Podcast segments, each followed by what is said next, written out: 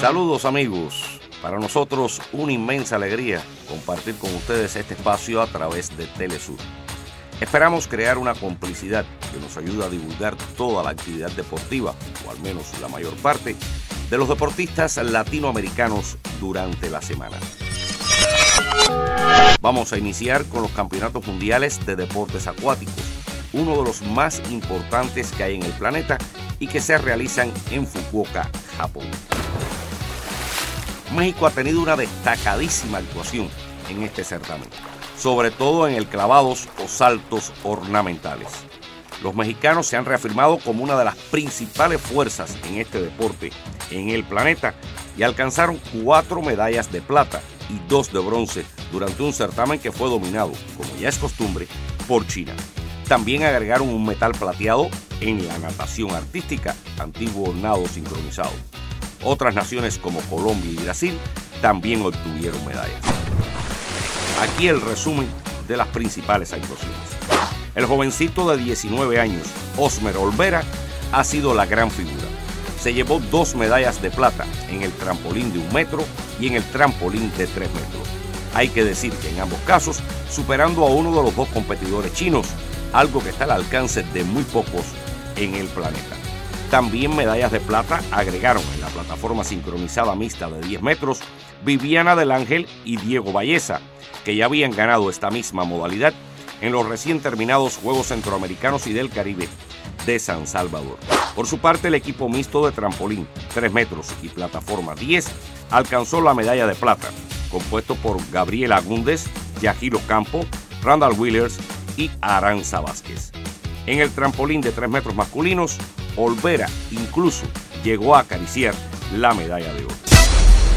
Los metales bronceados fueron a la cuenta de Aranza Montano en el trampolín de un metro y en la plataforma sincronizada de 10 metros en el sexo masculino por Kevin Berlín y Randall Williams.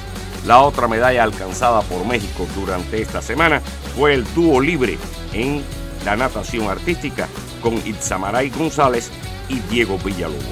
Por su parte, Colombia alcanzó el metal plateado, histórico por cierto, de Gustavo Sánchez en el solo prueba libre. La medalla del gigante sudamericano Brasil llegó en la natación de aguas abiertas con el bronce en los 5 kilómetros para Ana Marcela Cuña. Pasando a otros deportes, en la Copa Mundial de Softball Sexo Femenino en el Grupo B realizado en Valencia, España, Puerto Rico logró el primer lugar y su clasificación para el Campeonato del Orbe del próximo año a realizarse en Italia. La otra nación latinoamericana que intervino en esta ley fue Cuba, que terminó con un meritorio cuarto puesto, con cuatro éxitos y dos fracasos, pero cayeron en el juego decisivo ante los Países Bajos, la otra nación clasificada para el Mundial de Italia. En el béisbol hay que hablar de que los venezolanos siguen siendo los grandes protagonistas ofensivos en la Liga Nacional.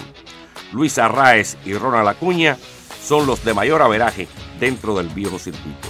Arraez, que juega para los Marlins de Miami, tiene un astronómico averaje de .379, mientras Acuña, que lidera otros departamentos, lo hace para .332. En la Liga Americana, el cubano Yandy Díaz de los Reyes de Tampa es segundo en averaje con .317, solo superado por el novato japonés Masahiro Yoshida de los Medias Rojas de Boston con averaje de .319. Por su parte, en Cuba se están celebrando las semifinales del béisbol y los leñadores de las Tunas tomaron ventaja de dos juegos por cero jugando en su estadio ante los cocodrilos de Matanzas.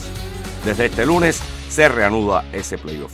Por su parte, la otra semifinal es el gran clásico de la pelota cubana, que no se jugaba hacía más de una década en estas instancias. Nos referimos a los Leones de Industriales de la capital cubana, La Habana, y las Avispas de Santiago de Cuba, las dos principales urbes del país. Los industriales lograron rugir en un par de ocasiones en el patio de las Avispas y tomaron ventaja de 2 por 0. El miércoles se reanuda este duelo.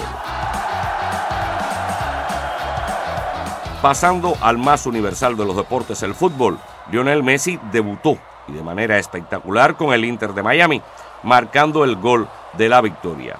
En este enfrentamiento tuvieron como oponente al Cruz Azul de México. Por su parte, el Real Madrid logró derrotar al Milan tres goles por dos en duelo entre los dos equipos más laureados del fútbol europeo y mundial. Los tres goles de el 11 de la capital española los marcaron latinoamericanos. Dos a la cuenta del uruguayo Federico Valverde y el otro del brasileño Vinicius Junior. También comenzó durante esta semana el Campeonato Mundial de Fútbol Sexo Femenino en Nueva Zelanda y Australia. Y una pequeña nación caribeña dio una de las grandes sorpresas, pues Jamaica empató a cero en su primera presentación frente a Francia. Por último, en el voleibol, terminó la Liga de Naciones y por primera vez en la historia, Brasil no tuvo representación en las semifinales en ninguno de los dos sexos. Las brasileñas cayeron una semana antes y durante esta Brasil tampoco pudo, perdiendo con Polonia su enfrentamiento en el sexo masculino. La otra nación latinoamericana que tenía clasificados entre los hombres Argentina tampoco pudo pasar de los cuartos de final un análisis del momento en que vive el voleibol sexo masculino brasileño tendremos en próximos espacios. También concluyó este último domingo en Hermosillo, México, la Copa Panamericana Sub-23 y República Dominicana revalidó su título derrotando en la final a México. Argentina concluyó tercera, venciendo a Perú, mientras Canadá era quinta, Cuba sexta, el equipo de Honduras séptimo y Costa Rica octavo tanto República Dominicana como México lograron sus boletos para los Juegos Panamericanos Juniors de 2025 que van a tener por sede a Asunción, Paraguay. Amigos, así vamos llegando al final por hoy. Pero recuerden, cada semana aquí estamos en Telesur, la casa de los deportistas latinoamericanos.